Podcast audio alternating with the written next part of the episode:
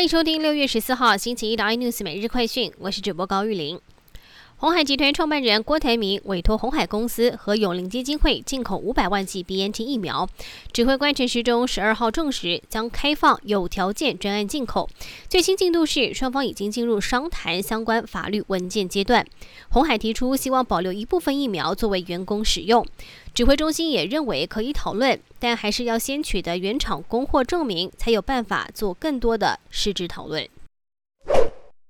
国际航空公司机组员返台检疫有了最新措施，七月起规范变得严格，分别调整为七加七、五加九，除非完整接种两剂疫苗且抗体采阳者，才可以不用居检，只要七天自主管理即可。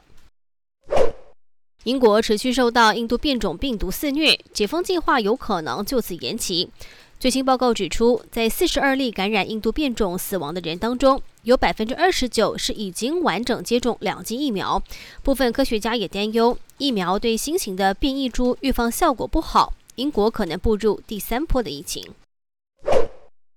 七大工业国集团 G7 峰会在英国举行，而英国首相强森的一岁儿子成为另类的吸睛焦点。他顶着一头蓬松的金发，满场跑，很像迷你版的强森。让各国第一夫人看到他活泼的模样，都忍不住笑开怀。至于 G7 工会公报谈及了台海和平，也同步批评了中国侵犯新疆与香港人权，展现对中的强硬立场。而中国驻英大使馆稍早也发出声明，称中国爱好和平，少数国家污蔑搞小圈子干涉内政，蓄意制造对立。